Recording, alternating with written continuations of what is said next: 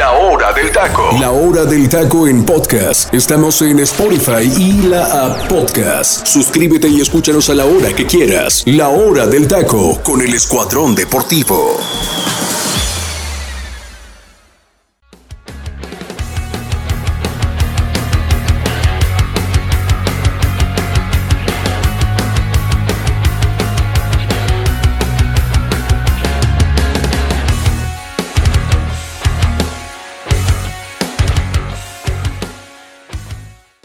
¿Qué tal mi gente? Muy, pero muy buenas tardes. Tengan todos ustedes y sean bienvenidos a una nueva emisión más de la Hora del Taco a través del Comandante Radio 101.3 FM.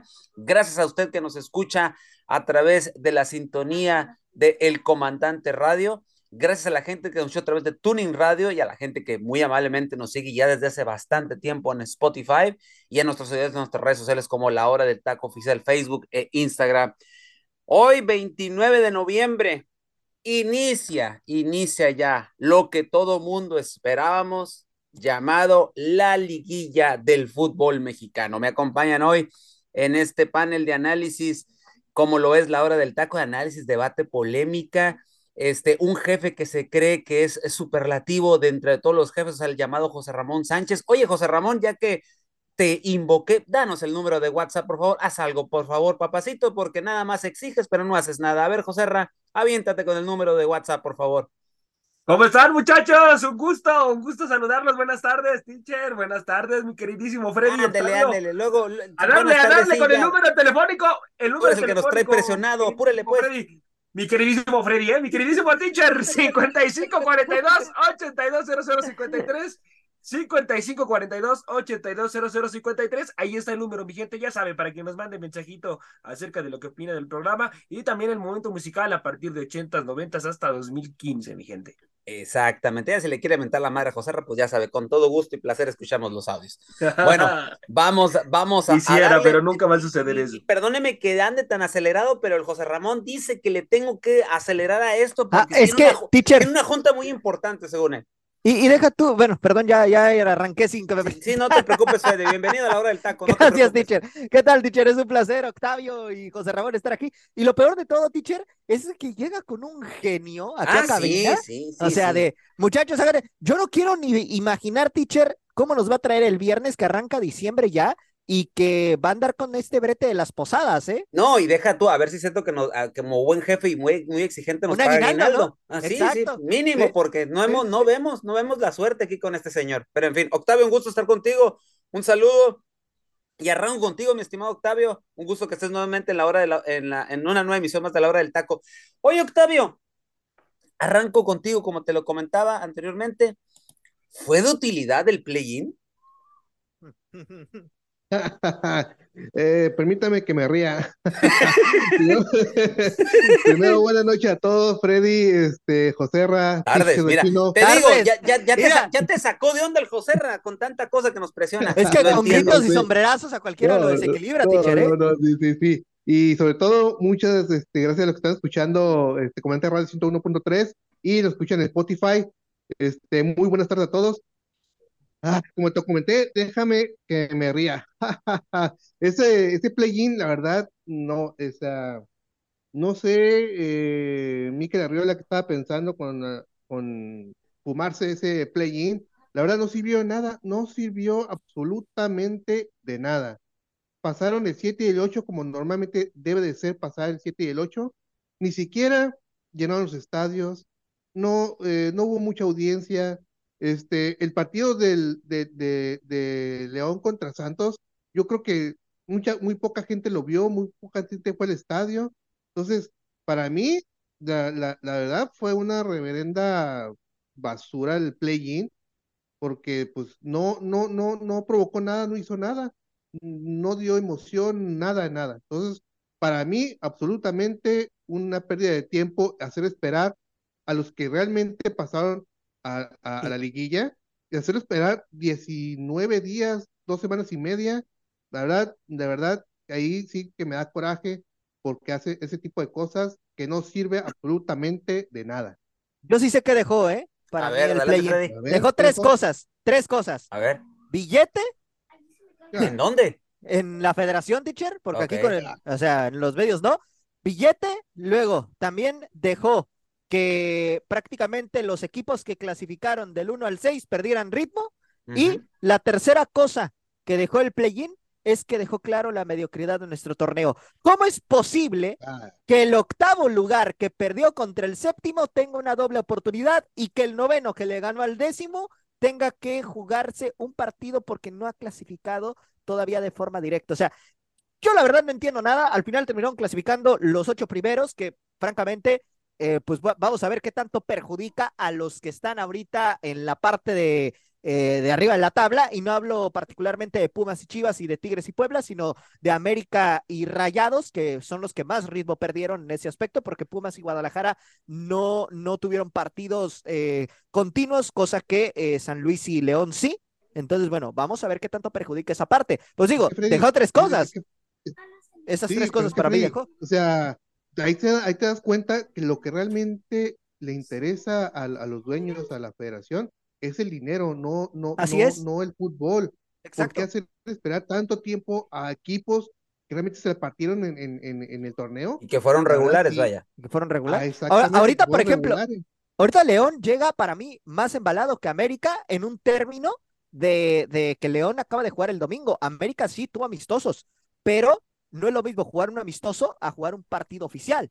Entonces, vamos a ver qué Sí, tanto le pesa eso a la América y qué tanto le pesa también a Rayados la situación de Atlético San Luis. Correcto, correcto. No- Y no nomás eso, ¿no? O sea, eh, no nomás América, no nomás eh, Monterrey. O sea, acuérdense de Chivas, acuérdense de. Pumas. O sea, hay más equipos involucrados en esto donde también Sí. pierden un ritmo. Ay, Dios mío santo. Este, perdóneme, es que José Ramón eh, eh, de repente se me queda viendo muy feo y, y ya me está metiendo presión, mi gente. Ese es el problema. A ver, José Ra, ya que, ya que me estás viendo feo y te tengo que preguntar porque ya me estás viendo con cara de que yo que estoy pintado o qué. A ver, José Ra, dime algo útil que dejó o algo bueno que dejó el play-in en este, pues prácticamente preinicio de la liguilla, porque recordar que el play-in no es, el play-in, perdón, no es liguilla. Dime. No, no, no, no, no es play-in. Algo, eh, no, no es liguilla, perdón. Algo que veo que dejó de, pues siquiera me, interesante, teacher, A ver. pues la situación de, de que la verdad, eh, no sé si concuerden conmigo, a lo mejor me van a liquidar o van a decir que soy Pues qué raro eso, soberbio, que soy soberbio y eso, pero yo la verdad noté que no hay equipo en este momento que le pueda competir a las Águilas del América, teacher, eh. Mm, La verdad, eh. mm. La verdad, ¿eh? Yo lo noté, la verdad. A ver, díganme ustedes. El tema es el a ver, ritmo, José No, no, a ver, no, Es que no, el tema es el ritmo entiendo- también. Yo, yo entiendo esa situación, Freddy, sí, sí, pero yo América, yo no lo había visto tan, tan concentrado en el objetivo, ¿eh? Como en otras veces, Ticha. No sé si concuerden conmigo con, con la situación Te del la Tano, compro. por ejemplo. Con el Tano, yo no notaba el equipo. De por, yo me imagino que ya aprendieron los futbolistas, no tanto André Jardiné, ¿eh? los futbolistas Pues de las experiencias Sería la que, cabosa, ¿eh? que vivieron, ¿eh? Sobre todo Fidalgo. Yo ahorita te voy a dar un poner- dato. Se tiene que poner abusado eh, después de, la, de que le, re- le regaló la final a Guadalajara, así hay que decirlo. Le dio la final a Guadalajara, porque si Fidalgo en ese partido no se barre así, América hubiera sido finalista. En, eh, hubiera, hubiera estado en la final. Y, y ya de ahí a que hubiera sido campeón, bueno, quién sabe, ¿verdad? Pero la verdad es que yo lo que noté en el play-in teacher es que no hay equipo ahorita en este momento que le pueda competir al América si lo agarras con ritmo futbolístico. Si lo tomas con ritmo futbolístico, como venía jugando en América, la verdad es que no hay equipo, teacher, ¿eh? porque los errores brutales que tuvo Santos en defensa fueron vergonzosos. ¿Y qué decir de León? Que después terminó pidiendo la hora, ¿eh? Pidiendo la hora. La verdad es que es, es lamentable y, y yo no le noté nada emocionante. Yo noté los errores que, sigue, que siguió mostrando Santos y, y después León, ¿no? Eh, terminando como equipo chico, ratonero, que de por sí es un equipo chico, la verdad hay que decirlo. Que va creciendo y es un equipo que ha enriquecido el fútbol mexicano, sí, pero no es un equipo de los grandes del fútbol mexicano. Entonces, la verdad es que es vergonzoso lo de León, teacher. Hay que hablar de la situación de, de este técnico que esperábamos más de él y, y ya ha dejado mucho que desear, ¿eh? Ahora, Oye, teacher, oye, oye, Adelante. ah, a- perdón. adelante, Octavio, échale, échale. Perdón, perdón, repito. ¿Sabes? Lo- con respecto a tu pregunta, Delfino, que lo, lo bueno que dejó este play-in, lo que yo veo, es que Monterrey logró recuperar lo que estaba lesionado, América recuperó a los que estaban lesionados, y es lo único que yo veo que dejó bueno, ¿eh? Recuperar lesionados y nada más. Ahora, ojo, teacher, al equipo de América no le va nada bien allá en Guanajuato, ¿eh? Porque de los últimos partidos solamente dos victorias, ¿no? Hablando en general, eh, jugando de visitante. La primera victoria que obtuvieron, eh, más reciente, fue justamente el 19 de mayo del 2019, y si nos remontamos más atrás, fue el 19 de julio del 2014. Entonces, al América se le complica mucho jugar en, en León, Guanajuato. Vamos a ver si ahora puede romper con esa hegemonía que tiene de alguna manera el León, eh, repito, en el No Camp, porque en el Azteca ha sido una historia completamente distinta. Sí, pero Correcto. lo- Hay, hay- hay detalle que va a tener León, es que no está Fidel ni está Lucas Romero, ¿eh? Correcto. Vamos a entrar entonces de lleno al partido que hoy abre la liguilla, precisamente el cuadro Esmeralda del León recibiendo a las Águilas del América, al superlíder del fútbol mexicano y al que es, quieran o no, gusten y no, y aunque muchos analistas digan que Tigres, que hasta Chivas y todo lo demás son favoritos, discúlpenme, pero aquí el favorito número uno, cuéstele, pésele o lo que quieran, es el América. Y vamos a hablar de ello al respecto. Freddy, tú estabas dando estabas dando, pues ahora sí que estadísticas que son frías y que importan, pero ¿cuáles son los argumentos para sacar el resultado del cuadro Esmeralda frente al cuadro de- Cuapa ahorita en estos momentos? ¿Cuáles serían esos argumentos que tú dijeras? Con esto el cuadro de León le puede derrotar a las Águilas del América mínimo en el partido de ida. Mira, primero que nada el ritmo, teacher, porque repito lo, de lo decir, que ¿no? acabo de decir, ¿no? Esa parte. El ritmo de que viene León ahorita embalado, después de haber ganado justamente contra Santos, que lo iba ganando de forma cómoda hasta la expulsión de Fidel Ambriz, ¿no? En ese sentido, pero León viene con ritmo. Ese es una, un punto importante a resaltar. Ahora, América, en cierta manera, eh, pues viene de, de 18 días de inactividad, hablando en términos de partido oficial, ¿no? Porque, repito, los amistosos sí cuentan y todo, pero eh, pues es lo mismo jugar un amistoso donde de cierta manera te estás reservando un poco, allá jugar un partido oficial. Entonces, ¿qué, es lo, ¿qué argumentos tiene León? Para mí, uno es la localía, otro es el ritmo y pues bueno, también va a depender mucho de la contundencia que tenga este equipo, porque ojo, si aprovechan la parte de que América viene sin ritmo y por ahí León se termina encendiendo, puede ser algo interesante. Ahora, ¿qué es lo que tienen contra León?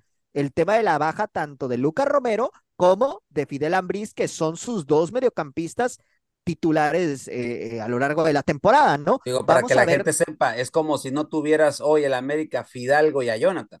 Exactamente, Exacto. así es. Entonces, vamos a ver qué tanto le pesa a León ese par de bajas, ¿no? Y vamos a ver América qué tanto aprovecha esa situación, porque realmente ahorita, en este momento, pues eh, hay que, hay que considerar que, que América es el que llega con presión, hablando de que es el líder general del fútbol mexicano, de que es el equipo que, que prácticamente arrasó a lo largo de, de esta apertura 2023, y León pues ahorita está concentrado evidentemente en la liguilla, pero está pensando también en el Mundial de Clubes. Entonces, Correcto. también tiene que aprovechar esa parte América, ¿no? De que, de que León viene pensando en esta eh, situación del Mundial de Clubes. Evidentemente, la directiva le gustaría mucho que, que León apostara por los dos torneos. Sin embargo, bueno, eh, pues van paso a paso, ¿no? En ese aspecto. Y ojo, por ahí también Larcamón ya dijo que no le preocupa tanto enfrentar a América, ¿eh? O sea, le, agrada la idea de enfrentar a la América. Entonces, vamos a ver con qué propuesta sale el cuadro Esmeralda esta noche para encarar este partido, donde, reitero, León no ha perdido contra esta América desde el 2019. A ver, Octavio, entonces, eh, lo- los datos que da muy contundentes Freddy me hace suponerle que León, con lo que tiene ahorita, con el cuadro titular, con la banca, puede competirle a este América con todo y el cuadro titular, con todo y la banca, con todo y un técnico que creo que es un poco más experimentado que los anteriores y que conoce un poco más lo que es América, creo yo. O sea, yo, yo, Delfino, creo yo es esto. Ahora bien, a una América que no ha tenido y que estuvo parado 18, 19 días, que tuvo dos partidos, es cierto, pero que no al mismo nivel de una Liga MX. Entonces, este León puede competirle y puede ganarle a las Águilas del América, Octavio. Mira, ¿le puede competir? Sí. Que le pueda ganar, no creo, la verdad. En la ida, Independientemente de que en la ida. en- en- en la- eh, bueno, en la ida, yo creo le puede, le, le puede competir, pero Eh, la defensa de León, la verdad, sí, con todo respeto, pues sí es malita, ¿eh? No es la gran, la gran defensa. Simplemente, ¿cuántos goles se llevó de Puebla cuando jugó contra Puebla? Cuatro goles. Cinco, cinco, cinco. Digo, perdón, cinco, sí, sí, perdón, cinco, cinco. Entonces, no es la gran defensa, este, León. Le puede competir, Viñas anda en buen momento, anotó dos goles en el play-in, este, va a estar motivado porque va a enfrentar al América. Mena viene saliendo de una lesión, eh, no lo vi tan bien este, jugar contra Santos. Eh, luego, sin las, los contenciones titulares, eh, híjole, le puede dar pelea, pero no creo que vaya a sacar un buen resultado del Azteca, ¿eh? A las, entonces, yo creo que el Arcamón, si analiza bien, controla bien lo que es la media cancha, lo que es este Jonathan Dos Santos, Hidalgo, controla bien la media cancha, pues, tal vez podría hacer algo ahí. Pero yo lo ah. veo, la verdad, lo veo, lo veo complicado, ¿eh? Lo veo complicado que le pueda sacar un buen resultado de Pumas, digo, perdón, de la Azteca, ando con otro partido. Este, tal vez un, para mí, tal vez un empate, pero bueno, eh, vamos a ver cómo sale el Arcamón, porque el Arcamón cuando jugó contra Santos se le nubló, ¿eh? Se le nubló, iba ganando, se le nubló. Coincido contigo. Entonces, eh, y aparte ya se llevado goleadas por parte de la América cuando estaba con, con, Puebla. Entonces, pues vamos a ver. Para mí, no saca, saca tal vez un empate León, ¿eh? Ahora, ojo, teacher, ¿eh? también hay que mencionar una situación. Jardiné, únicamente, si no me equivoco, lleva dos liguillas eh, jugadas con Atlético de San Luis, ¿no? Y las dos las terminó perdiendo. Eh, justamente, ya eliminó a Rayados en una ocasión en, en, el famoso repechaje, pero también tuvo una eliminación frente a Pachuca, justamente. Y por otro lado, pues bueno, Larcamón ya sabe lo que es jugar liguillas y de hecho llevó a este Puebla hasta semifinales en el 2021, justamente. Entonces, híjole, es un duelo interesante porque creo yo que en experiencia en liguillas las lleva de ganar la Arcabón, pero si hablamos de planteles, evidentemente la América se lleva de calle al León en este momento. A ver, entonces, Joserra, te pregunto, ahorita dice Freddy, dice Freddy que Jardiné solamente ha jugado dos liguillas, yo que recuerde, y la última liguilla estuvo a nada de eliminar este América, ¿eh? Correcto. Entonces, Jardiné entonces, ¿sabe o no sabe jugar liguillas, Joserra? Eh, Mire, teacher, yo digo que André Jardiné queda demostradísimo, ¿eh? Y no es con América, con Atlético de San Luis, que no es como sepas jugar las liguillas. Jardiné lo demostró, ¿eh? Porque casi lo elimina. O sea, no, no es como que, ay, es que tiene mucha experiencia en liguilla y en automático va a ganar el partido. O sea, no, no, me parece que es el sistema que tú tengas y que además estudies bien al rival, como lo hizo André Jardiné cuando enfrentó a la André Jardine le tapó todas sus salidas a las Águilas de la América. No lo, de, no lo dejó jugar con los futbolistas puntuales que él ya los estudió perfectamente, un Álvaro Fidalgo, un Alejandro Sendejas, les, les, mandó la marca el, el dos contra uno, este, presionaba en medio campo. Recordemos que en aquel partido su fortaleza era el medio campo. Le, le, le llenó al América el medio campo y además dentro del mismo sistema de juego lo atacaba además de que rápido regresaban a defender. Era, era, ahí quedó demostrado cómo André Jardinet, teacher, tiene diferentes sistemas tácticos y además te los, te los mueve dentro del mismo juego, teacher. Eso, eso no lo sabe hacer cualquiera, ¿eh? Eso no lo sabe hacer cualquiera. Y Nicolás Larcamón, sí es un técnico que sí llevó a Puebla a cosas importantes, con muy, poco con muy poca materia prima, sí, pero teacher, la verdad es que es un técnico muy predecible, teacher, ¿eh? y quedó demostrado con León, ¿eh? Para mí, para mí se volvió un técnico muy predecible, teacher. Lo que, lo que le sucedió al Tano en América, ¿no? Lo que también lo hizo perder partidos puntuales. Y, y lo de ya, y lo de André Jardinet, teacher, eh, lo, la fortaleza tan grande que tiene el brasileño es los sistemas tácticos que mueve dentro de un mismo partido dentro del mismo partido te puede cambiar una línea de, una línea de, de, sistema de juego en un abrir y cerrar de ojos. Y, y, si no lo, y si no lo estudiaste bien, André Jardiné, te come, te come el mandado, ¿eh? te lo come y, lo hemos visto con América. A los equipos les ha pasado por encima. Y ahora otra cosa que te puedo yo agregar, José Ra. Sí. No sabes cuál es el once titular de Jardiné. No, no, no, no, no, no. No sabes. Y eso que hoy tiene casi todo el cuadro completo, excepción de Néstor Araujo y de Sí, que, que Brian ya se va, ¿eh? Guapo que, Rodríguez. ya, que ya se va Araujo, teacher, ¿eh? Los demás, los Sí. demás están disponibles para el juego. Sí, Incluso hasta el 10, o sea, hasta Diego Valdés, todos están disponibles, a excepción de ellos dos. Pero, ¿cuál es el cuadro que va a arrancar? Así es, ese- Es, esa- es esa lo la complicado. Esa No, es la no. situación. Ahora, Freddy, tú has estado diciendo del Arcamón que sí, que esto y que el otro. Ahora, yo te pregunto, mi estimado Freddy, ¿la Arcamón vencerá a su peor rival de los últimos meses? O sea, se a la irregularidad. Mm, Ese es un buen punto, teacher. Ese es un buen punto. Y va a depender mucho de la actitud con la que salga este León, ¿no? Porque si sale a encerrarse, te puedo decir que este León se puede llevar una goleada espectacular, ¿eh? El día de hoy. Pero si sale a atacar y por ahí logra nulificar a un Diego Valdés o a un Álvaro Fidalgo, pues eh, León puede, puede sacar una ventaja. Veo, la verdad, un partido en donde Larcamón sabe lo que se está jugando. Es evidente también que, que va a querer eh, ganarle al América y va a querer eliminar más allá de cualquier otra eh, situación que se pueda presentar, pero aquí el tema va a ser la estrategia que pueda implementar, ¿no? Porque, reitero, si se sale a defender, veo complicado que pueda sacar un buen resultado, porque el obligado a ganar es León. ¿A qué lo, eh, ¿Por qué lo digo, no? Hace ratito decía que el América es el obligado. Sí, América es el obligado en el sentido de estadístico, ¿no? ¿Por qué? Porque América llegó como líder. Pero si León quiere avanzar a la siguiente fase, está obligado a ganar este partido porque solamente sacando la victoria y un empate en el Azteca le basta para avanzar a semifinales. ¿Cuál es el detalle aquí? Que si León empate el día de hoy y empate en el Azteca, con eso pasa en América. Entonces, Correcto. Y aparte, ojo ahí también con ese tema. y aparte otra cosa, Freddy. América es el mejor local, pero también es el Así mejor visitante. Así, así es, es. Es el- exactamente. o sea, Y tiene, y tiene una fortaleza, teacher, perdón que los interrumpa. Ha mejorado en defensa, teacher, de manera brutal. la mejor defensiva del torneo. Ahora, sí, sí, Ojo, sí. ¿eh? También hay que considerar lo de Viñas, que Viñas le va a querer hacer gol al América. Eh, es un jugador que la verdad ha sido de lo más regular que ha tenido León en esta temporada. Entonces, mucho cuidado ahí con ese tema también, ¿eh? No, no, no, correcto, pero en América lo conocen.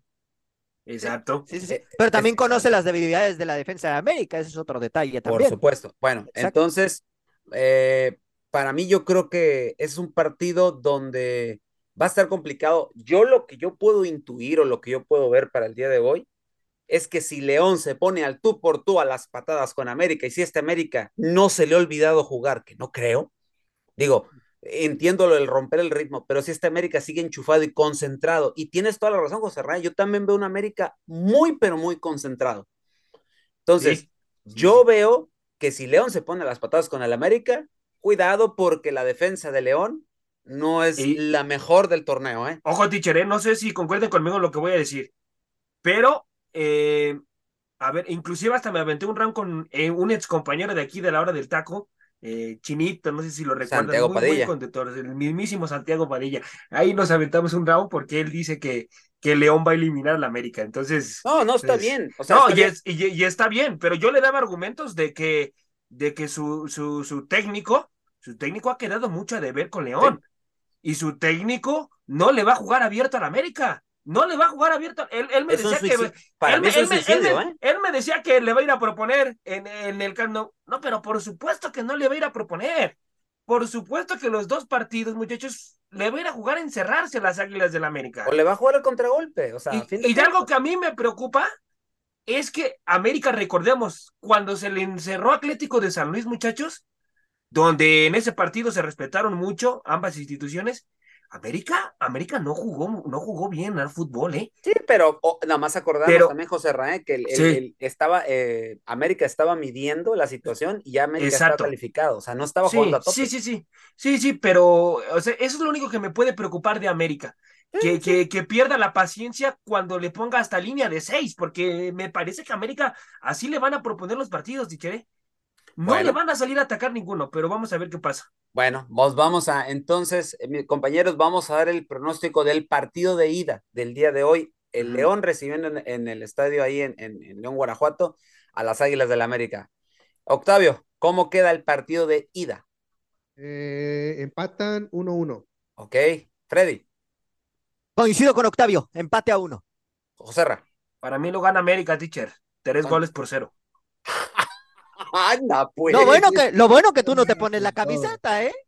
Anda, pues. ¿Qué, qué No. Freddy, Freddy, Freddy, no, no, espérame, Freddy, es que no, no viste el partido de Santos, ¿verdad? La, la, la, No, la ida sí de, lo vi. No, Freddy, Sí de lo vi. mila- de milagro no, no le empata, no, no le empata. No, Santos, pero, de pero milagro, tanta, tanta de milagro. soberbia de tu Y parte dan me vergüenza, asusta, ¿eh? y, di- y dieron vergüenza los, los de León, porque Nicolás Larcamón ahí quedó de ver, ¿cómo Pero considera- para atrás? Pues sí, pero No, tenía por uno menos, Gocerra, o sea, ¿qué No, esperabas? no, pero tenía, tenía un resultado de tres goles por cero. Por eso, por ¿pero qué favor. querías? ¿Qué Ahí, querías? ahí es donde se vuelve impredecible, teacher, Nicolás Larcamón, porque él es el que se equivoca. Ahí, ahí teniendo el resultado, tiene que él mover Mm. a- un movimiento táctico para que no le saquen el resultado así. Entonces, con, con América, con América, si se encierra así, por favor, ¿eh? América Mucha soberbia de tu parte, encima, ¿eh? Gocerra, ¿eh? América Mucha soberbia de tu por parte. encima. Pero Mucha bueno, soberbia, yo, yo mucha soberbia. pienso, yo pienso que América saca el resultado, pero no tan cómodamente. Yo lo pienso que lo saca por la mínima, un 1-0, un 2-1. Por ahí puede, Eso sí te la puedo comprar más, teacher. por ahí yo, yo veo esto. No creo que León sea tan, tan arrojado como para ponerse, repito, a las patadas con un cuadro americanista que no nomás tiene un 11, pro- un Se le 11 va. muy bueno, sino también tiene mucha, pero mucha profundidad de banca. Ojo, teacher, ¿eh? se le va a encerrar. Y con la primera anotación que caiga de América, ahí se abrió todo el partido. Y ¿eh? hay algo, y hay algo que Ahí yo veo, y hay algo que yo veo en América. Hoy, Malagón creo que es- pasa por un muy buen momento después de selección A diferencia de. Cota. sobre Cota. Y Cota yo no lo vi tan bien, y yo he lavado mucho a Cota en los últimos meses. Yo no vi a Cota muy bien en el play-in, ¿eh? Ojo Si, con esos si detallitos. ponen a Alfonso Blanco, nadie dice nada, ¿eh? No, no, De- no, correcto. Pero el de la experiencia, el que te da el soporte, Freddy, como siendo técnico de León, es este, es su portero Cota. titular, Cota. O sea, no hay más. Entonces, probablemente también Cota pueda salir inspirado, ¿eh? O sea, no sabemos. Entonces, yo por eso digo, este América saca la mínima, saca la mínima, y por ahí hasta también les compro lo del empate, pero yo siento que América saca por la mínima. Bueno, pasamos al siguiente partido del día de hoy. Después de este se viene el, el enfrentamiento. San Luis recibe a Rayados del Monterrey. A ver, mi estimado Octavio, Rayados es amplio, así, amplio, amplio favorito frente a, a la escuadra de San Luis. Híjole, este, no Porque- así como tú dices, amplio. Es que, no, no, es que ya di- están diciendo lo- los, los analistas rimbombantes de las cadenas televisoras, etcétera, perdón, etcétera, que. Rayados ya recuperó jugadores, que Rayados es mejor equipo que San Luis y todo lo demás, pero también Rayados paró y San Luis sigue en San Luis jugó. Entonces, por eso Sí, yo sí. digo, Y es y hay- y amplio, amplio favorito. y hay- y hay que recordar que el último partido lo empató a cero con Querétaro. Correcto. Entonces, entonces eh, viene de un parón de 19, 18 días. eh, San Luis viene de jugar el, este, el play-in. Eh, lo que yo veo diferencia aquí eh, de Monterrey, que es un equipo poderoso, lo reconozco, eh, caro, uno de los más caros de la liga. eh, creo que línea por línea, yo veo arriba a Monterrey, pero, pero yo a San Luis lo veo en un equipo que juega en conjunto, que juegan todos juntos le entendieron muy bien, perfectamente la idea que trae el técnico. Esa, es- esa, esa idea, esa idea ya viene de, de Jardiné cuando estaba dirigiendo a San Luis Así y, es. la- y, la- y- y el técnico que se quedó, la, nada más la, la fue siguiendo, la fue guiando nada más y eso le ha resultado este, en este torneo que ha, ha ido o quedó en las primeras fechas en primer lugar tabla general. Para mí no va a ser fácil para Monterrey, no va a ser fácil. Creo que en el Alfonso Lastra, eh, para mí que, que San Luis se puede llevar resultado, ¿eh? Se puede llevar resultado y por ahí le puede dar un susto a Monterrey, porque Monterrey tiene muchas individualidades, eso sí, pero en conjunto yo lo veo un poquito más arriba a San Luis, ¿eh? Freddy, ¿San Luis es el caballo negro de esta liguilla?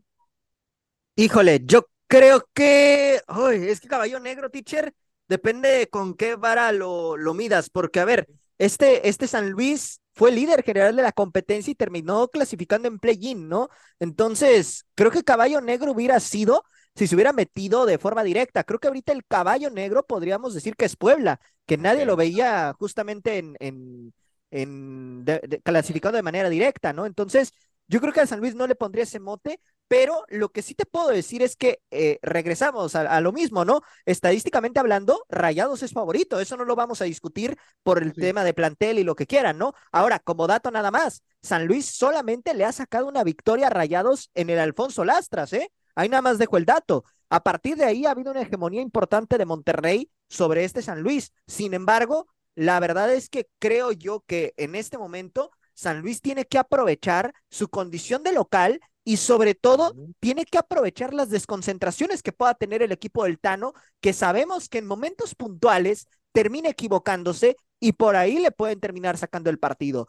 Creo que si hablamos en cuestión de a quién le puede afectar más la inactividad, me parece que a Monterrey se le va a ver mayor eh, afectación, más allá de que esté recuperando algunos jugadores, porque la realidad ahorita con Monterrey es de que no es un equipo sólido, no es un equipo que, que termine eh, generando tanto miedo como, como se esperaría, ¿no? En ese aspecto, son segundos generales, sí, pero ¿de qué manera lo consiguieron? Empatando a cero con Querétaro, un Querétaro que también, pues, eh, digamos, jugó bien, pero si comparamos las plantillas, pues era muy superior Monterrey. Entonces, aquí San Luis tiene que aprovechar la localía y aquí, fíjate lo que son las cosas. Sí veo que, que San Luis pudiera eh, por ahí pensar en, en, buscar una ventaja, pero francamente em, me voy a quedar con que, con que Rayados puede, puede por ahí competir y que todo se define en la vuelta en ese aspecto. Ok,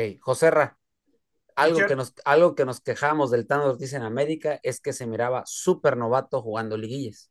Sí. Y nos quedó demostrado todavía hasta la última liguilla. Aquí la pregunta para ti, ¿El Tano ya habrá aprendido a jugar liguillas ahora sí? Híjoles, eh, yo creo que no, teacher, no ha aprendido. Y el momento de fuego para él es esta liguilla, teacher, ¿eh? Porque si el Tano no llega por lo menos a la final, para mí, para mí que la afición ya no lo va a querer, ¿eh, teacher? No sé si la directiva, porque eso es muy aparte, pero la afición la afición no está nada contenta con el, con el rendimiento del Tano, tichere. La afición, me parece que si no llega por lo menos a la, a la final, la afición se le va a ir a la yugular en los partidos de la siguiente temporada, tichere. Además, además las formas, las formas, porque esta afición también es exigente, teacher, en ese sentido. O es que, ¿cómo no serlo? Si le llenan el estadio cada 15 días, teacher.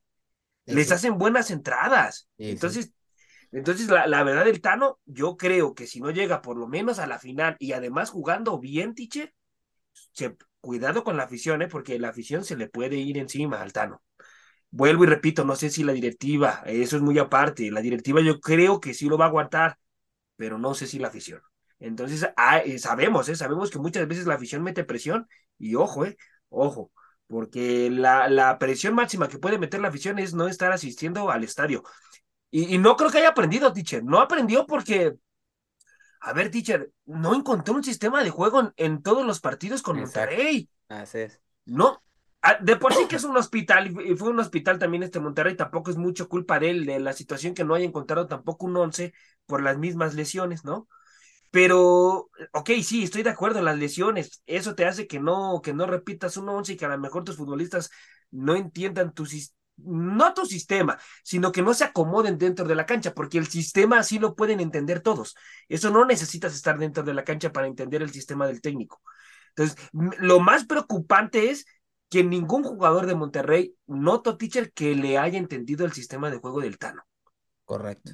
Y no se han acomodado al sistema, teacher. Es un sistema muy agresivo, que no cualquiera lo entiende. Los futbolistas de América sí lo entendieron y lo agarraron rapidito el modo y cómo jugaba la América. La verdad era un placer verlo jugar.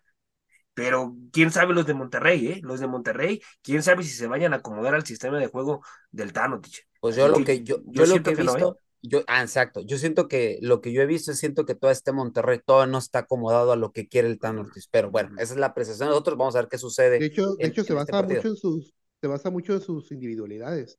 Ahorita sí. En comparación a San Luis, si lo ven jugar, todos juegan para el mismo lado. Entonces, ahí, está la, diferencia nada más. Sí, y yo ojo con el medio campo que tiene San Luis, ¿eh? Ojo con el medio campo que tiene San Luis. Güemes Güemes se ha aventado un torneazo, ¿eh? Y Dieter Villalpando, ¿eh? Lo, de Dieter Villalpando ni se diga. y lo de ha sido la revelación del torneo. Y lo, de Rodrigo Adorado también, ¿eh? calladito, calladito, pero cómo recupera balones este futbolista. Oye, También por ahí notaron también el Jürgen, el Jürgen Damm también anda, anda un buen nivel. No creo, no digo que gran nivel va, pero anda haciendo un buen trabajo eh, por esa banda Jürgen Damm, ¿eh? Y, bueno, y qué decir que tienes a Murillo ahí, ¿no? Un avión también ah, auténtico. John Murillo. Digo, es que el, San Luis, por lo donde, donde lo veamos, Octavio, e, es un buen equipo, pero ahora yo te pregunto, si el Tan Ortiz no sabe, o sea, o, no sabemos si ya aprendió de las liguillas, a Gustavo Leal es desventaja el que sea su primer liguilla ya como director técnico del San Luis, ¿le pesará o será una desventaja para él eh, en este arranque del, de la fiesta grande del fútbol mexicano? No, no, no, no, no creo. Eh, vean que el, torneo pasado jugó junto con Jardiné en San Luis. Él más o menos sabe cómo, cómo se juega la liguilla. Entonces, no, no creo, no creo que le, no creo que le pese, ¿eh? No creo que le pese. Eh, siento que él tiene ya bien caladito ese equipo de San Luis. Eh, lo que sí, ahí el detalle yo creo que es Thanos, lo comentó, lo que comentó José Ara, concuerdo con él, pero yo creo que no le, no le va a pesar al técnico de San Luis, ¿eh? Creo que eh, tiene, tiene con queso las quesadillas para jugar este, esta liguilla, ¿eh? Ok, muy bien. Y, y vamos a ver qué es lo que sucede entonces con esto que estamos platicando antes de irnos al momento musical de la hora del taco, lo que sí quisiera preguntarles, ya antes de irnos a todo esto, pues es el pronóstico, mis estimados. Y después ya regresamos, después del momento musical de la hora del taco, con los siguientes partidos que son el día de mañana. Entonces, Octavio, partido de ida, San Luis, Monterrey. Mm, gana San Luis 2-1. Ándale, pues. Freddy. Para mí va a ser empate, uno por uno. Ok. Joserra. Para mí lo gana Atlético de San Luis. Va a jugar muy bien al fútbol y yo juego con el medio campo de Atlético de San Luis, ¿eh? porque si Güemes y se aplican, cuidado, ¿eh? porque Monterrey va a sufrir en llegada. Yo creo que lo gana, lo gana dos goles por cero. Dos goles por cero. Atlético de San Luis, Ticha. Yo voy al empate. Voy al empate. Igual que el, que el mismísimo Freddy, aunque por ahí no descarto que San Luis pueda dar la campanada. Eso es lo que yo veo, pero bueno, ya usted nos dirá. Usted, hay por ejemplo ahí en, el número de WhatsApp, mándenos sus pronósticos también. vamos a ver quién le, quién le atina a los resultados. Ahorita, mi gente, nos vamos al momento musical de la del taco y regresando, analizamos los otros dos partidos de la liguilla y también qué sucedió. Y pues duele decirlo, ¿no? Pero qué sucedió en la final de la liga no femenil. Me diga, eh, no me toques. No, no, no, no, pues ni modo, hay que hablarlo, hay que hablarlo, ni modo. Una América femenil que y ya hay bajas Sí, ya sé, pero Freddy, y no sé si concuerdes conmigo, pero este América femenil murió de nada. Correcto. Y ahorita lo vamos a platicar, teacher, porque hay mucho que cuestionar la Villacampa, ¿eh? Ah, claro, claro. Ahorita, ahorita vamos a platicar ya al, regreso. Se tiene que ir. Ah, no, creo. Tampoco, José Tampoco, tampoco, no es para tanto. tú no, Tú, ¿desde cuándo queremos que te vayas tú y no te vas? Exacto. ¿Por qué vamos a correr a Villacampa? Exacto, y por lo menos Villacampa los quiero. título. Los quiero, muchachos, los quiero. algo, algo sí deja Villacampa en América. Ah, pero Villacampa, por favor, Freddy, se tiene que ir después del gran equipo que le armaron, pero ya lo vamos a tocar ahorita. ahorita, ahorita vemos, ahorita vemos. Vamos al momento musical. Ya se quieren dar con todo aquí mis compañeros, ya lo sabe usted que ni nos gusta, pero en fin, vámonos al momento musical de la hora del taco y ya regresamos. Nos relajamos un instante y vamos al momento musical de La Hora del Taco. La Hora del Taco.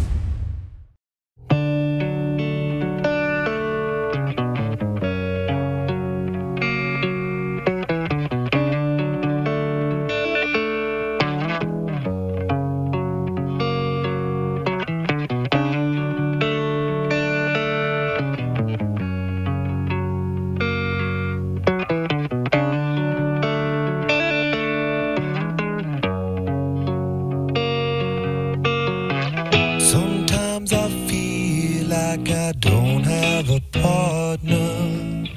Sometimes I feel like my only friend is the city I live in, the city of angel. Lonely as I am, together we cry.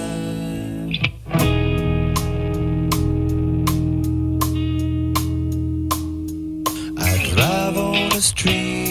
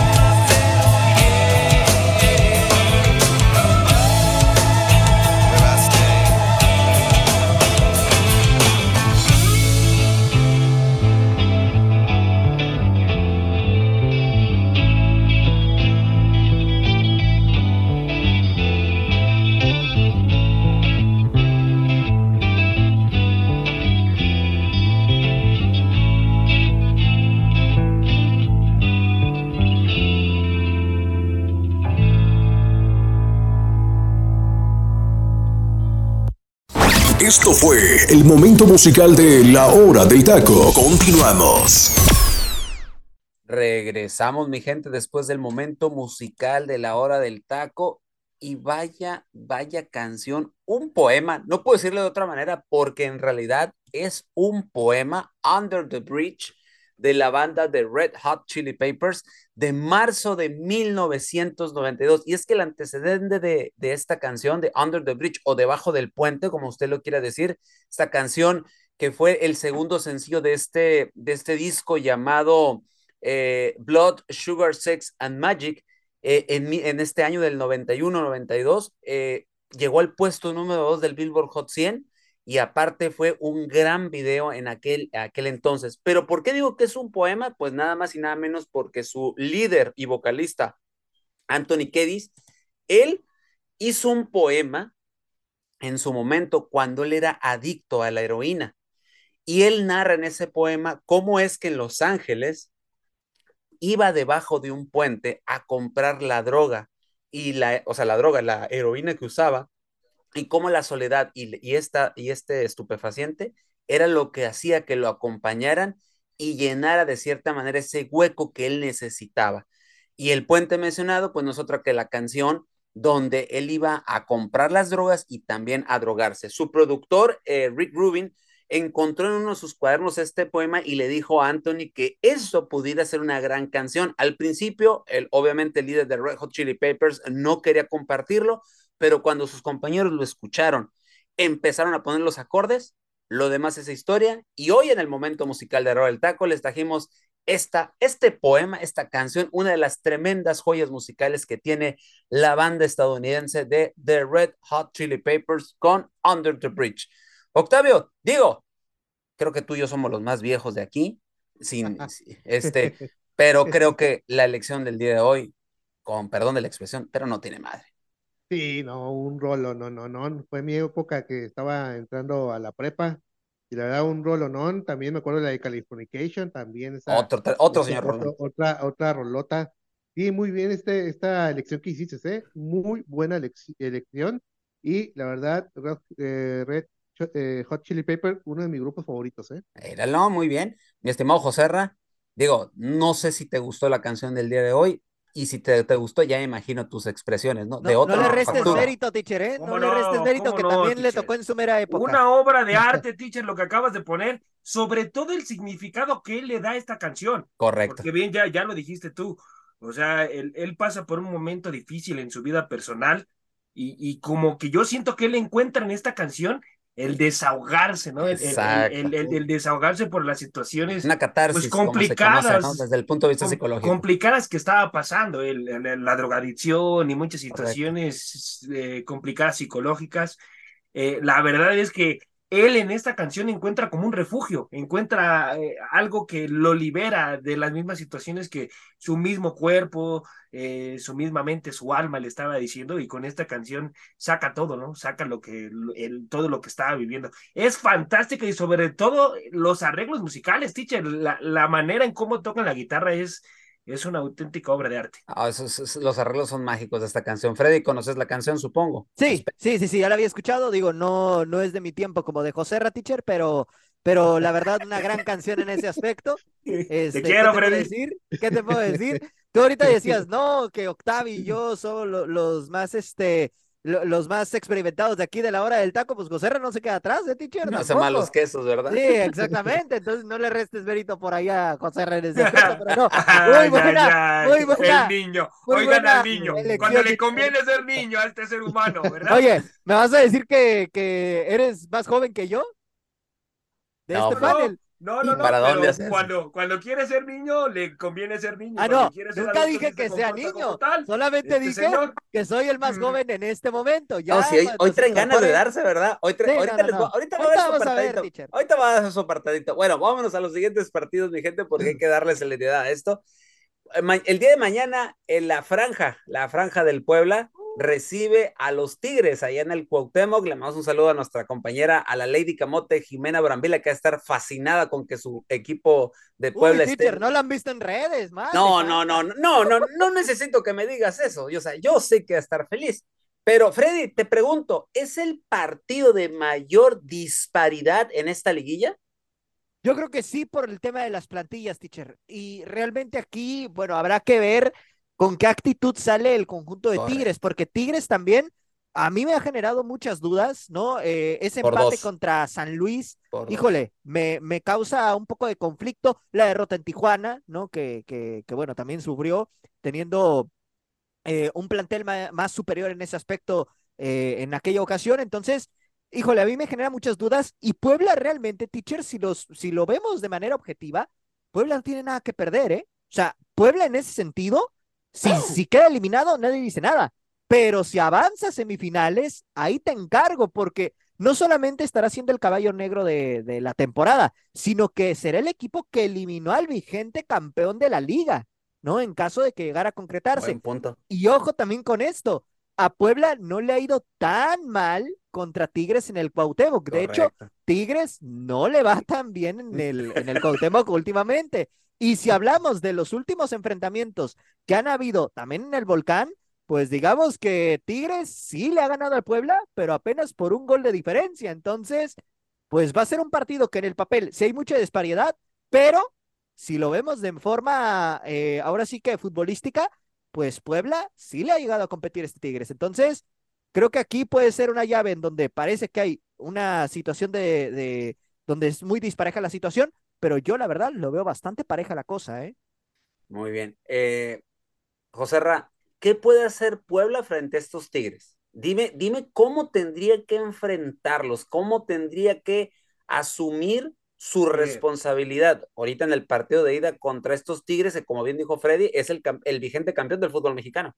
Sí, sí, sí. ¿Cómo, cómo tendría que, que, enfrentar al campeón, eh? Porque así hay que decirlo, al actual campeón, sí, como ya lo acabas de decir, teacher.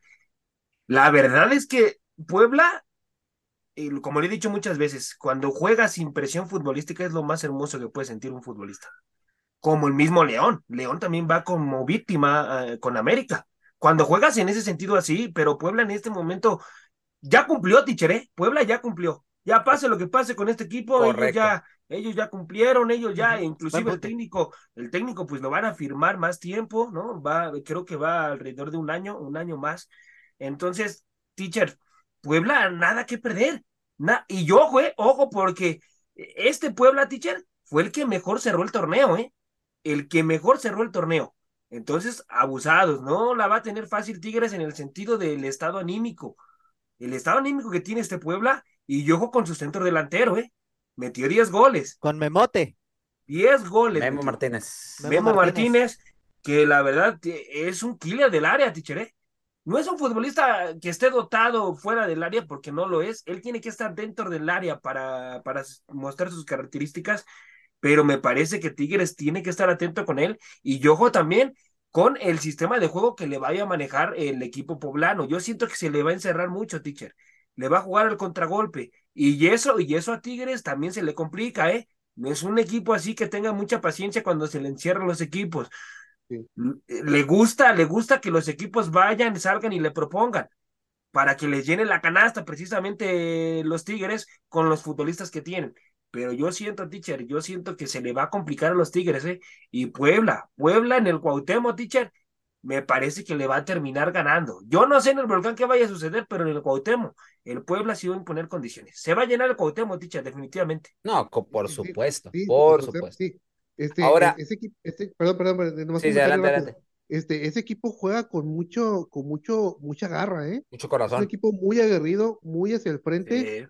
y también, como dice, como dice José Arra, si el, si, si Puebla empieza a esperar a Tigres, le va a jugar al contragolpe, y ahí es donde sufre muchísimo Tigres, muchísimo en los contragolpes, porque al momento de regresar, van de espaldas a la portería y ahí se le complica mucho la defensa de Tigres, ¿eh?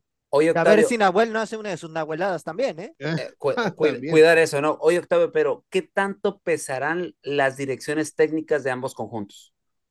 Eh, bueno, si Boldi tiene, ya tiene experiencia, actual campeón, ya, ya, aunque con Cruz Azul no le fue muy bien que digamos, ¿ah? pero ya tiene esa experiencia de jugado ya, ya fue campeón con Santos también, hay que olvidarlo. Al final, ajá, al final con Santos.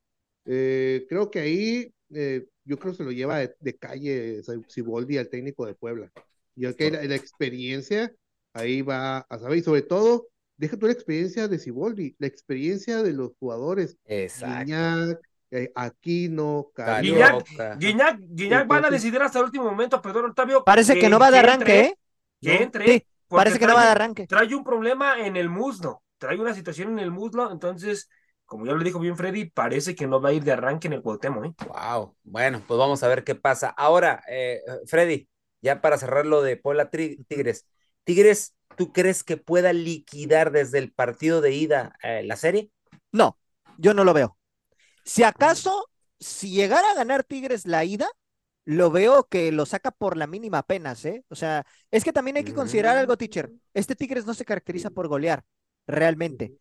Ese es otro de los factores importantes. Si le juegas abierto, sí te golea, ¿eh? Pregúntale a Chivas. Pregúntale ah, bueno, a Chivas. Sí, sí, sí, pero, pero hablando en general, José Ramás, allá de. Sí. Si te fijas, los últimos partidos en donde Tigres ha anotado más de dos goles ha sido contra No, Guadalajara. exacto, en la sí. final y en el partido de temporada regular de este Apertura 2023. Ujú, ujú. Pero fuera de eso, Tigres no es un equipo que, que realmente Yo- pase por encima eh, por, por diferencia de goles de más tres o más cuatro de diferencia en ese aspecto. Sí, concuerdo, concuerdo, amigo. Entonces. Yo sí veo a Tigres sacando la ventaja en esta eliminatoria, pero apenas por la mínima, un 1 Oh. por 0. Ok, tú, tú, tú, tú dices que Tigres saca un 1-0. Ese es tu pronóstico Así en el partido de ida. José Así es. Híjoles, yo siento que Puebla, Puebla lo termina ganando, teacher. Lo termina Ándale. ganando, lo termina ganando dos goles por uno, teacher. Yo creo que lo pues. gana dos goles por uno. Ojo, tichere, que este partido yo siento que va a ser el más cerrado tácticamente, tichere. Porque Puebla, Puebla, yo siento que no se va a ir a jugarle abierto a Tigres, ¿eh? No, lo va a esperar, lo va a aguantar y en base a contragolpe lo va a tratar de liquidar. Y, y Tigres, Tigres, pues también si Boldi no le gusta tanto que los equipos le jueguen a encerrarse, se desespera. Entonces también ahí puede morder el suelo y ya ver si Puebla pues no termina sacando un resultado de dos goles por cero, ¿eh? Que no se venga con ventaja el equipo de, de, de Tigres, teacher. Ok, Octavio, Eh, yo muy con un empate 1 a 1. empate a uno. Yo digo que Tigres saca el resultado por 2 a 1, por la mínima. Le va a batallar un poquito, pero no siento, yo pienso que hasta aquí Puebla llegó y como no se recuerda quién de los tres dijo, creo que Puebla ya cumplió. Si da, la, cam- Serra. si da la campanada, No, pues, no, no, teacher, no. o sea, no, va a ser no. algo épico. No, ¿no? imagínate a Jimena, imagínate a Jimena si da la campanada, No. madre mía. Y ojo No, que si avanza el Puebla, en una de esas el rival puede ser eh, Guadalajara o Pumas, ¿eh? Correcto, correcto, correcto. Bueno, Guadalajara o Pumas, así es, así es. Bueno, nos vamos con el otro partido del día jueves. Chivas recibe a, a la escuadra Auriazul, a los Pumas, al cuadro de la Universidad Nacional Autónoma de México. José Ra, ¿es la serie más pareja de la liguilla? Este, más pareja, híjoles, yo no concuerdo tanto, ¿eh? Que sea la serie más pareja, teacher. Porque voy a dar mis argumentos, no A nada ver. más voy a No, no, decirlo así, nada más. Para mí no es la serie más pareja porque, a ver, si nos vamos en situación de plantel, Pumas tiene mucho más plantel que el equipo de Chivas. Sí, sí, Freddy. No, a ver, No, ti- tiene, es que ahí te va tiene, por qué, José tiene futbolistas Concuerdo, de experiencia. Concuerdo en eso, pero, es más, pero tiene con el una, técnico. pero tiene una técnico. chinodependencia, ese es el problema Ah, con, sí, con sí, Pumas, pero, ¿eh? pero va a estar el chino, pero va a estar el chino. O sea, Ah, a mí me sí, sí, sí. preocuparía si no, si no Que a estuviera. mí, que a mí les voy a decir Y- algo. A mí, a mí el chino Huerta ya me causó, ya me generó muchas dudas después de lo del partido en, selección. Digo, es otro ambiente, es otra situación, Correcto. pero No, a mí para ya me deja muchas dudas el chino Huerta, ¿eh? Para, para mí se acomodó un sistema de juego en el cual no lo puso bien ahí el técnico mexicano, ¿eh? Para mí. Para mí cumplió en un lugar donde no se acomoda. Entonces, eh, no, ahora sí va a estar en su posición, ahora sí conoce bien lo que le dice el técnico, la función que quiere que haga, y yo siento que va a pesar el chino Huerta mucho en este partido, teacher, ¿eh? Y, y na- nada de que va a estar muy parejo, ¿no? Yo no, yo no sé de dónde sacan eso. Chivas, teacher, Chivas viene, viene arrastrando la cobija. O sea, a ver, no, no, no encuentran claro un sistema de juego como en el torneo pasado. En el torneo pasado, Chivas, cuando llegó a la final, tiene una identidad. Sa- sabíamos a lo que jugaba Chivas. Y ahorita no. Ahorita yo no veo un Chivas que, que sepa lo que juega. Tiene errores brutales en defensa. Y ojo con su portero, ¿eh? Su portero no es tan seguro como si lo, como si lo es el de Pumas. Entonces, para mí, Pumas tiene todo para llevarse a la eliminatoria. O Tiene tú futbolistas. dices, tú, Jul- dices que Julio González está pasando por el mejor momento que el No, Guacho. pero por supuesto, teacher, por supuesto. Para mí el guacho, el guacho no es muy, no es, es un portero regular, teacher. No es un portero bueno, es regular. Porque ha tenido también errores puntuales. Errores puntuales con, con, con Chivas. Entonces, para mí, yo siento que Pumas se termina llevando inclusive fácil la eliminatoria, teacher, ¿eh? Ahora, ojo con un dato, teacher, ¿eh? A que- Pumas no le va, a Pumas no le va nada bien jugando en el Akron en los últimos cinco enfrentamientos, ¿eh? Y todos los ha ganado Chivas Y por luego cierra- diferencia de tres goles, ¿eh? Y luego Anda, cierra en CU. Y luego cierra en CU. Otra Correcto, José también Ra, grande. Pero eso, eso concuerdo. Pero también hay que considerar algo, ¿eh? A- ahorita el tema Ahora- es que en Guadalajara, repito, a Pumas no le va nada bien en ese sentido. Sí, sí, pero a ver, Pau, Paunovic no le va a salir a proponer tampoco el partido, ¿eh? Ah, pues, Y ¿quién al turco Mohamed, al turco Mohamed es lo que le encanta, que los equipos no le salgan a proponer. El turco, él está al contragolpe, a- al, al latigazo, a- entonces, además tiene un viejo lobo de mar, tres títulos en, en la Liga Ahora, MX, Ah, el turco ahí, hay un, Mohamed. ahí hay un dato, ¿eh? No, Mohamed, por favor. ustedes díganme en qué temporada quedó eliminado en cuartos de final. Yo la única que recuerdo es la del clausura 2012 cuando dirigía a Tijuana y que perdió con Rayados. Pero de ahí en fuera no recuerdo otra eliminatoria donde Mohamed haya quedado fuera en estas instancias. Ahora, Freddy, que- digo, per- sí, Freddy, ahorita que estás diciendo, ¿quién pesa más, el turco o Pauno? No, El turco, teacher. Para mí el turco. Para mí el turco. Octavio, ¿concuerdas? Sí, fácil, el turco tiene más experiencia, tiene tres títulos, entonces fácil, este, se la va, se la lleva de calle eh, Mohamed. Y hoy, ¿saben otra cosa? Eh, Caicedo no va a arrancar del partido de ida, lo van a esperar hasta la, hasta la vuelta. Entonces, ahí pueden Mm. usar a Trigos o a Molina por experiencia, ¿eh? Pero Y Molina no va a conoce bien a Chivas, ¿eh? Ojo ahí Exactamente. también con ese tema. Sí, Sí, para, para mí, de los técnicos, de todos los técnicos que hoy están en liguilla, para mí, los más experimentados en esto se llama Robert Dante Siboldi y el turco Mohamed, ¿eh? Sí, Sí, sí. Son los más Correcto. experimentados en esto. Y el turco, ya lo, ah, ya lo dijimos, ya se dijo aquí, tres títulos con tres equipos diferentes. Ojo con ese detalle. Entonces, pero vam- vamos a ver qué es lo que sucede. A ver, Joserra, ¿quién tiene, tú ya hablaste, quién tiene mejor once hoy en día entre Chivas y Pumas? No, no, no, Pumas, teacher, Pumas, la verdad, ¿Sí? Pumas. A ver, teacher, eh, empecemos por la situación. Voy a empezar al revés ahora, ¿no? La situación de la portería con A ver, estimado Octavio y Freddy, si tienen algo que refutar, refútenle a este señor. A ver, la situación con portería en Guadalajara, pues a ver, eh, no tiene un portero, sí es, vuelvo y repito, es regular, pero a la, a la comparación del portero de Pumas, No. viene con un gran nivel. Ahí sí concuerdo con contigo, nivel. Ahí sí concuerdo contigo. la, verdad, ahí, ahí no hay competencia. No Lo portero, competencia. lo del portero mí- coincido. pa- Sí, para Julio no está pasando por un muy buen momento. No, no, Ahí sí. a- ahora, la central. A ver, eh, híjoles, a ver, lo, lo de Mozo es el señor de los centros, porque también así que digan. Lateral. es- es- sí, sí, o sea, es, es un lateral que está marcando diferencia, como, lo- como la función que tiene que hacer Sí, un sí, lateral, pues tampoco. O sea, tiene, tiene mejores laterales Pumas que, que, que el, que el mismo Chivas. La experiencia del Drete, por ejemplo, por izquierda Al- de parte de exacto, Pumas. Tiene, Exacto. tiene futbolistas con mucho más experiencia. Y de Eh, Chivas Chicote Calderón, ahí te encargo. No, no, no, es que la, la verdad, eh, yo siento que en plantel Chivas lo supera. Y ya después, hablando en situación de, de- Pumas, ¿no? Sí, Pumas, Pumas lo, lo, lo, lo supera, perdón, amigos.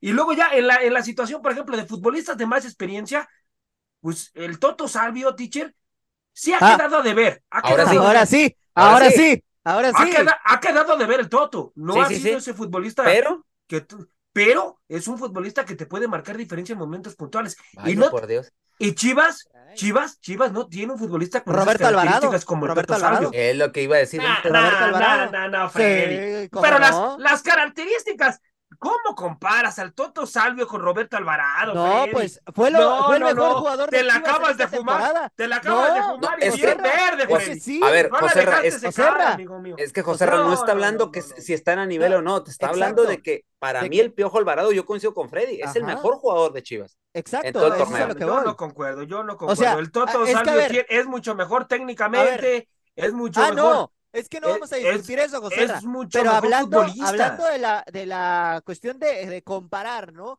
De que dices, no, es que Guadalajara no tiene. Y ya. Alvarado, Pues Alvarado, para mí, ha sido el mejor futbolista de Chivas el, en esta el ¿eh? mejor Freddy tirándole a lo regular. Porque, No, a ver, Ra, Freddy, Es a el, ver, equipo, Freddy, es el Guadal- jugador que más se ha, Guadalajara, se ha tirado el equipo al Guadalajara, hombro. Guadalajara, a ver, todo, Guadalajara, todos sus futbolistas no han pasado por buen momento este Mira, torneo. Te la, te la puedo comprar con Y- y Alexis ya, Vega, Alvara- que en este Alvarado- momento. Ahí sí. Alvarado con se Alvarado, no. porque está un escalón arriba de sus compañeros, Freddy. Ah, bueno, pero No entonces son- vas no, a concordar no es conmigo en que es como- el mejor de Chivas en este momento. Regular, Freddy, No, regular. eh, a ver, Con sus, compa- con si sus hablamos, co- si hablamos de, con de sus jugadores, compañeros. A ver, no, Freddy, habla del con sus en compañeros general. sí es ¿Quién es mejor. el mejor futbolista que tiene en este momento Guadalajara? El mejor que tiene. Alvarado. Ah, Alvarado en el entonces, sentido de entonces, Guadalajara. Por no, eso. no, no para yo estoy hablando de. Guadalajara. No, No, pero yo no, estoy pero hablando de Guadalajara. No, pero no para competir y marcar diferencias sobre otros equipos, ¿eh? No, pero, Ojo, pero ¿eh? sí, No. ¿eh? Ojo ahí con No, eso. no, porque Alvarado puede ser el más desequilibrante de Chivas y donde Pumas no tenga una buena eh, capacidad defensiva, Alvarado le puede hacer muchísimo daño a este Pumas, ¿eh? Correcto. ¿Quién, quién sabe? Yo no concuerdo, pero. Además. Alvarado es más rápido que Aldrete, también hay que considerar eso. Ah, pues a ver, Aldrete, ¿cuántos años tiene, Freddy? Por Dios. No, pero por eso ver, lo digo, o sea. por eso lo digo, Joserra. A ver, a ver, un- la, pregun- la pregunta para los tres y a rajatabla, ya para dar el Sí. pronóstico. Sí. Freddy, ¿quién es el más obligado en, pa- en pasar a las semifinales? Ay, Dios. Ah, ¿verdad? Uf. A ver, es que depende con qué No, no, lo no, midas no, otra no vez. me des, no me des argumentos. ¿Quién es el más obligado? me quedo con Chivas. Joserra. Chivas, Chivas. pero los apapacha. O sea, tampoco si se queda fuera, teacher, pues no va a pasar nada. Octavio. Eh, Pumas, por la experiencia de Mohamed. Anda, pues. Y yo, aunque usted no lo crea, yo veo que el más obligado ahorita en estos momentos para mí es Pumas, ¿eh? Por lo, precisamente por ese detallito que acaba de decir Octavio. Pero también Chivas tiene su coto de obligaciones, no por algo Pues se es dice que llegó a la final grandes. la temporada pasada, por eso Por eso, también, a eso me refería, Ajá. a eso me refería. Uy, Yo uy. por eso lo pongo como la serie más pareja, Ujú. la serie más pareja, aunque es cierto lo que dijo José Ra, no está tan discorde de lo que yo pienso también, pero es muy buen análisis que hacen ustedes hoy con este Chivas Pumas. Ahora sí, vámonos a lo bueno. Pronóstico, partido de ida, Freddy. Chivas Pumas. Híjole, yo creo que en este partido de ida lo va a ganar Guadalajara 2 a 1. José Ra. Híjoles, yo creo que lo gana Pumas, teacher. Lo gana Pumas. Tres goles por uno. Anda, pues. Eh, Octavio, Yo te voy con Pumas, eh, 2-1. yo veo un empate, 2 a 2. Y con eso me quedo. 2 a 2. Bueno, esto es el análisis de los partidos de ida. Obviamente, ya después platicaremos de lo que se viene en los partidos de regreso en el próximo programa y vamos El a ver viernes, el, el San Viernes. Ya estaremos hablando ya de diciembre. Exactamente, ya diciembre. Así es, mi estimado Freddy. Ya se nos está agotando este noviembre. Mi estimado Freddy, pues hay que platicar. Por sexta ocasión, las Amazonas consiguen el título, si no me equivoco. ¿Correcto? Sexta ocasión en el cual el cuadro de, eh, de femenil de Tigres del Universitario de Nuevo León, de allá de San Nicolás de los Garza, levantan otra vez el título y se imponen a, la- a las Águilas del la América con un global de 3-0 y un 0-0, donde yo veo Correcto. donde yo vi que este América se murió De de nada. en el Sí. partido de regreso, porque en el de ida, pues la falta de contundencia y una inteligencia por parte de las Amazonas, porque no puedo decir de otra manera, es inteligencia, colmillo y todo lo demás involucra para que, esta, para que el cuadro eh, de Tigres femenil levante de nueva cuenta el título y se proclame como el cuadro más importante de la liga femenil en lo que va de su pues pequeña o mediana historia que tiene el fútbol femenil en el país. Pero mi Freddy, Nue- Nueve finales, teacher, de Tigres en 14 torneos. No Ahí más. nomás lo dejo. no más. Y seis títulos. Y Exacto. seis títulos. Ahí nomás lo dejo. Sí, no, eh, realmente digo, eh, se notó bastante la superioridad en el sentido de que, pues yo no entendí, teacher, la verdad, cómo Villacampa no arriesgó más, ¿eh? O sea, a mí me decepcionó porque, a ver, necesitas tres goles. Entiendo que no quieres que te llenen la canasta, pero ¿cómo vas a salir con línea de cinco cuando necesitas anotar, ¿no? Para empezar. Y en segundo lugar, yo no entiendo ese afán de querer hacer los cambios desde el minuto 60 para tratar de, equilibrar el partido, ¿no? Creo que en una final te tienes que jugar el todo por el todo y me parece que ahí se equivoca rotundamente el técnico español. Y bueno, en ese sentido también hay que decir que Anrawi, que fue refuerzo estelar, ¿no? Digamos, para Villacampa, que él la, la termina trayendo esta temporada, pues ha quedado mucho a deber y francamente siento que ahí Villacampa tuvo que haber apostado más por una Eva González que le hubiera dado más profundidad. Ahora, muchos están apelando a que América no contaba con Nicky Hernández, pero a ver, la temporada pasada América tenía muchísimas más bajas que ahora y terminó levantando el título. Entonces, híjole, yo creo que ahí sí hay mucho que cuestionarle a Villacampa. No veo esta situación de que se tenga que ir, sinceramente. Creo que el No, llevar no. a la América a, a tres finales consecutivas no es poca cosa, ¿no? En ese sentido.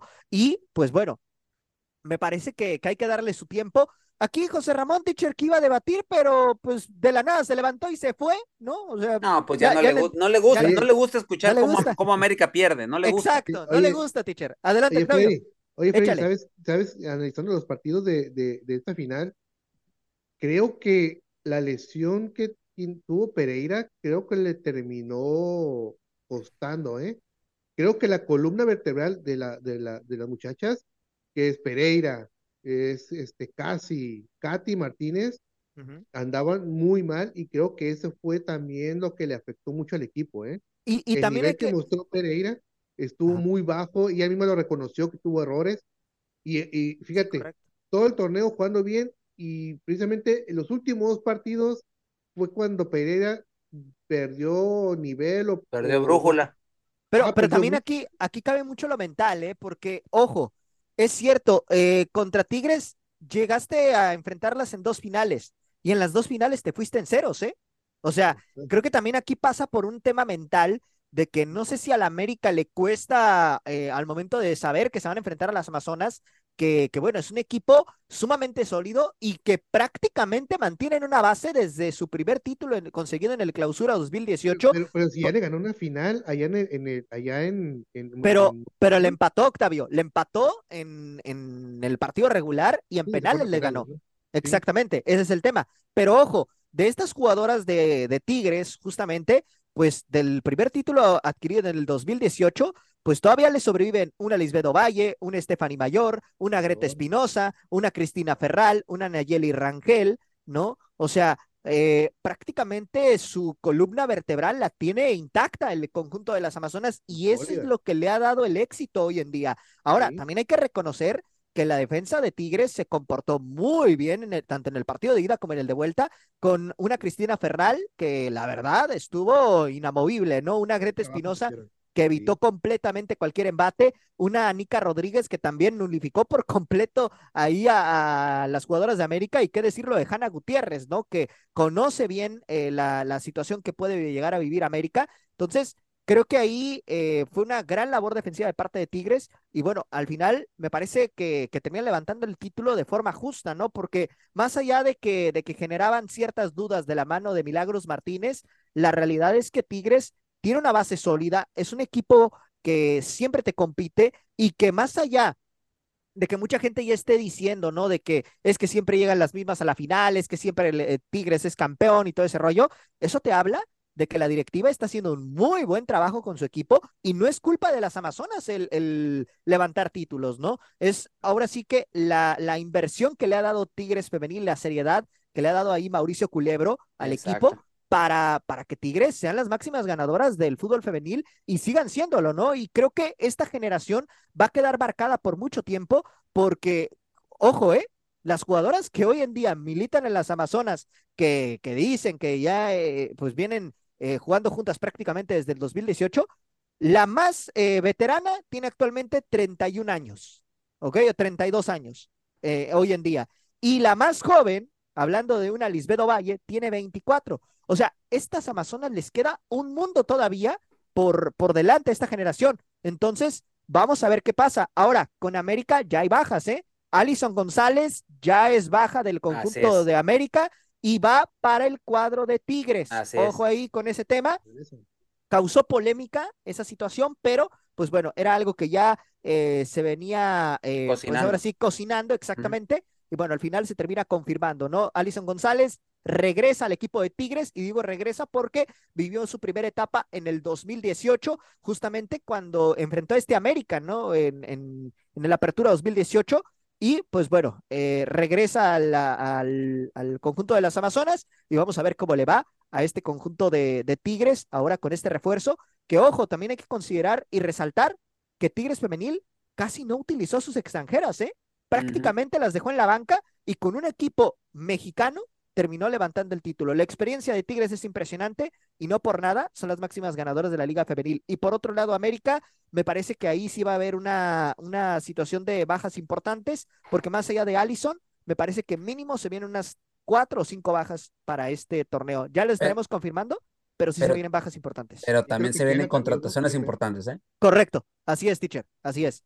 Digo, aquí, aquí la situación, muchos dicen, ¿qué va a pasar con, con la baja de Allison? Bueno, eh, podría ser que Villacampa vaya a buscar a otra jugadora en el mercado para, para tratar de suplir la baja de, de Allison, pero me parece que una buena apuesta podría ser darle más minutos a Destiny Manso, que la trajo esta temporada y que no eh, tuvo tanta oportunidad de jugar. Y también hay que considerar que América ya tiene las cuatro plazas de extranjera en este momento eh, Cubiertas. cubiertas, así que si van a reforzar el equipo, será con puras jugadoras de la Liga MX o mexicanas que estén jugando o mexicoamericanas que estén jugando en el extranjero. Extranjeras no puede traer América en este momento. Correcto. ¿Ibas a decir algo, Octavio? Perdón. Ah, no, no, que digo, pues, por ahí escuché también que se va aquí en la Palacio. Eh, está en la, situación, Octavio, pero no hay nada Sí. confirmado en ese Sí, no aspecto. le confirmó, Lo- además escuché lo- que por ahí ah, se iba también. Ajá. Diana dijo que quería nuevos retos, pero ella eh, solamente, eh, si se va, sería a Europa o a Estados Unidos. No se iría a ningún equipo de la Liga MX femenil. Muy bien. Bueno, pues por lo pronto, eh, eso fue lo que sucedió ya en, la, en el cerrojo del- de este año de la Liga Femenil. Vamos a ver qué nos depara el destino y la historia en el siguiente torneo ya en el 2024. Ya para finalizar, eh, compañeros y gente que nos escucha, pues vámonos con el fútbol de estufa, que pues empieza a arrojar ya datos interesantes. Por ejemplo, se decía en estos días que Diego Milito, eh, Milito, perdón, iba a ser el técnico de Toluca, pero se cayó estrepitosamente la negociación. Y hoy, un viejo conocido, un director técnico que fue bicampeón y que pasó por selección, suena el rumor fuerte de que puede llegar al cuadro del Estado de México. Nada más y nada menos que Diego Coca. Suena muy fuerte el rumor de que puede ser el director técnico de los Diablos Rojos del Toluca, Octavio. ¿Cómo ves? Eh, pues, híjole, me parece bien por la experiencia que tiene Diego Coca, pero para Toluca, híjole, no sé si vaya a funcionar por el estilo que tiene Coca, ¿eh? Creo que para mí es otro estilo y muy diferente el de Toluca con, con el que tenía Atlas, pero bueno, es una, es una moneda al aire, puede funcionar, y si funciona, pues qué bueno, ¿no? Qué bueno para Toluca, pero pues siendo bicampeón y la experiencia que tiene, pues es buena contratación, ¿no? Así es. Eh, Freddy, Juan Bruneta se dice que está en el radar de varios equipos de la Liga MX, entre ellos se maneja que es del interés de Cruz Azul, de América. Yo les digo desde ahorita que en América no hay interés por Bruneta, hasta donde yo sé, y en Monterrey, pero todo parece, y es el rumor muy fuerte, que Tigres ya tiene gran parte de adelanto con este jugador que ha sido para mí uno de los mejores jugadores de este torneo, Juan Bruneta con Santos Sí. de, de Torreón, y que Tigres parece ser que lleva gran ventaja para contratarlo. ¿Cómo te parecería Bruneta en estos Tigres, mi estimado Freddy? Sería muy interesante, teacher, porque ya de por sí Tigres está buscando este cambio generacional, ¿no? De, en donde pues prácticamente eh, varios de sus futbolistas poco a poco se irán despidiendo de esta plantilla y creo que una incorporación como Bruneta le puede venir bastante bien para la generación de juego. Va a haber una competencia interesante ahí con Córdoba, ¿no? En ese aspecto. Exacto. Y creo que eso le puede venir muy bien a este conjunto de, de Tigres, ¿no? Vamos a ver si Imagínate- termina concretando. Imagínate Bruneta, Córdoba y Laines. No, no, no, bueno, teacher, ¿qué te digo, no? O sea, ¿Qué te digo? O sea, o sea, sería brutal. se, se, se oye, se oye muy, muy bien esto, pero pues vamos a ver qué es lo que sucede, ¿no? Por lo pronto con este jugador.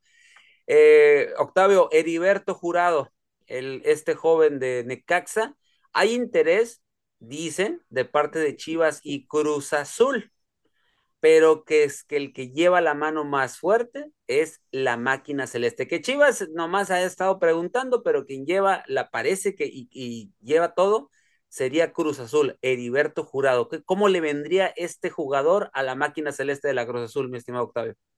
Le vendría, para mi parecer, muy bien, ¿eh? Creo que Cruz Azul necesita buenos refuerzos eh, y creo que Jurado juega bien, me, me me parece un buen jugador, pero creo que sí, le puede funcionar a Cruz Azul. Creo que ese, ese, ese eh, cambio de, o a- ¿cómo puedo decirle? Este, ahí se fue la palabra. Este, De aires. ese- de aires, perdón. Creo que le va a quedar bien a Jurado ahí en, en Cruz Azul, ¿eh? A mí lo único que me preocupa, Ajá. lo único que me preocupa, Octavio, es, está bien la directiva lo está trayendo, pero todavía ni tiene técnico.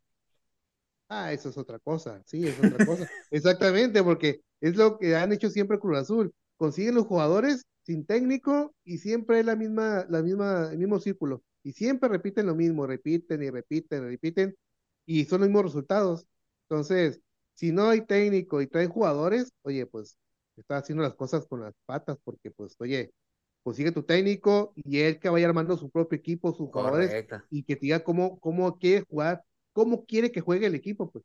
Entonces, porque nosotros traen a Jurado, ok, es buen jugador y todo a Cruz Azul, pero no, no, no es el estilo que busca el entrenador que va a llegar. Entonces, le, le puede funcionar o no, depende del entrenador que vayan a conseguir. Entonces, ahí es una moneda al aire también, ¿no? Ok. Eh, Freddy, ya para cerrar el programa de hoy, dicen que Belko Paunovic y la directiva de Chivas ya se sentaron a platicar la extensión de contrato eh, y que pues el, el eh, Paunovic puso severas condiciones para asegurar su permanencia. Es un rumor, ¿eh? Y entre las correcto. peticiones estaría tener más autoridad frente al plantel, Este, yo nomás quiero saber para Paunovic qué significa autoridad, es lo que yo quisiera saber y preguntarle. Pues, Eh, dice que plantea hacer una limpia y que no se debe de olvidar el arribo de refuerzos de peso. Y en ese aspecto, pues, o sea, cuando hablamos de peso, deben de ser mexicanos, ¿no? Y todo parece indicar que Alexis Vega y el Chicote Calderón irían a los rayos del Necaxa. Por ahí es lo que se comenta. Pero que también Alexis Vega pudiera hacer el regreso de él a Toluca y que Guadalajara tuviera en puerta a Marcel Ruiz. Pero lo que yo sé es que Marcel Ruiz, Toluca no lo va a soltar siempre y cuando sea un equipo europeo. Correcto. Eso Sí, es, lo- no. es lo que se dice. Pero, Freddy, ¿cómo ves esto de Paunovic? Yo nomás quisiera saber, Freddy, para él qué significa autoridad después de todo esto que acabo de, de hablar, Pues- rumorzazo, ¿no? Yo quiero imaginar que va por el lado de que le permitan tomar la decisión de borrar a los jugadores que merecen ser borrados, ¿no? No sé, tengo la impresión de que pues el hecho de utilizar a Alexis Vega y Chicote Calderón no fue tanto por obligación, no, no fue tanto porque realmente los necesitara, teacher. No sé. Siento yo que en, la, en el tapatío pudiste haber agarrado un par de futbolistas que te hubieran podido suplir bien la chamba. Lo de Chicote te lo puedo entender porque Chicote sí te hizo buena labor, pero Alexis Vega, la verdad, daba lo mismo el que lo utilizaras o no, ¿eh? O sea, Chivas estaba jugando con 10, eh, teniendo a Alexis Vega en la cancha. Entonces, Sí. la verdad, en ese aspecto, eh, creo que ahí con autoridad se refiere, me imagino que a esa situación, ¿no? De él tomar las decisiones y también, pues, el que le traigan refuerzos de peso. Ojo, no es que vaya a suceder, pero estaba leyendo ayer en redes sociales, es un rumor, aclaro, no hay nada confirmado. Es fútbol es estufa, no te preocupes. Correcto. Pero es un rumor de que Toño Rodríguez podría regresar a Chivas, ¿eh? ¿Te acuerdas que yo te comenté? Sí, sí, sí, sí. Es un rumor de que Guadalajara estaría pidiendo el regreso de Toño. Entonces, bueno, vamos a ver si se da esa situación, porque evidentemente ahorita el Guacho Jiménez se siente seguro, porque Oscar Wilde o eh, Wiley o Wally, como se me, Willy, se me- Willy, ya no- Ajá, ya- se me, se me complica un poquito el apellido, pero él, eh, pues realmente no le ha generado gran competencia a, a Miguel Jiménez, ¿no? Mismo caso del tal Arrangel. Entonces, bueno, Toño tuvo muy buena temporada con Tijuana y Guadalajara, pues por ahí leí que lo estaría pidiendo de regreso. Vamos a ver si se da esa situación. Eh, en ese sentido, digo, Chivas tendrá que, eh, ver bien sus piezas porque también se estaba manejando ahí un rumor de que Erika Aguirre podría ir a, Guadalajara a intercambio por Chicote Calderón y que Jordi Cortizo por Alexis Vega. Yo la verdad esos rumores me dio mucha risa porque dudo mucho que Rayados sea tan, buena gente de soltar a Jordi Cortizo y de soltar a Erika Aguirre por esos dos jugadores que lo único que traen son problemas, ¿eh? Sinceramente. Y no quiero entrar en detalles, mi gente, pero ¿qué les dije? Hace algunas, ah, ya hace algunos, ya hace algún un mes, mes y medio. Lo de Omar Campos, lo de Eric Sánchez. ¿Qué les dije? Y hoy todos los medios ya lo traen, lo de Omar Campos y Eric Sánchez. La Correcto. primicia la escuchó aquí en la hora del taco. Así es de que, que no me vengan y que no vengan a decir, ah, no, es que nosotros, no, no, aquí lo escuchó de primera fuente. Y ojo porque se vienen los demás, los demás eh, bombas y demás eh, noticias, pero eso ya lo platicaremos más adelante conforme vaya avanzando lo que queda de este torneo. Bueno, mi gente, nos despedimos a nombre de el ausente, el coreano, o como usted le quiera decir al buen José Ramón Sánchez, Freddy López, Octavio Jiménez, yo soy Delfino Cisneros en la conducción. Esto fue La Hora del Taco y nos escuchamos en la próxima, Dios mediante. Con permiso y que tenga usted un extraordinario provecho y un feliz miércoles. Ahí cuando quieras debatimos de fútbol femenil, José Ra. Por hoy hemos terminado la hora del taco. La hora del taco. Los esperamos en nuestra siguiente emisión a través del Comandante 101.3 FM.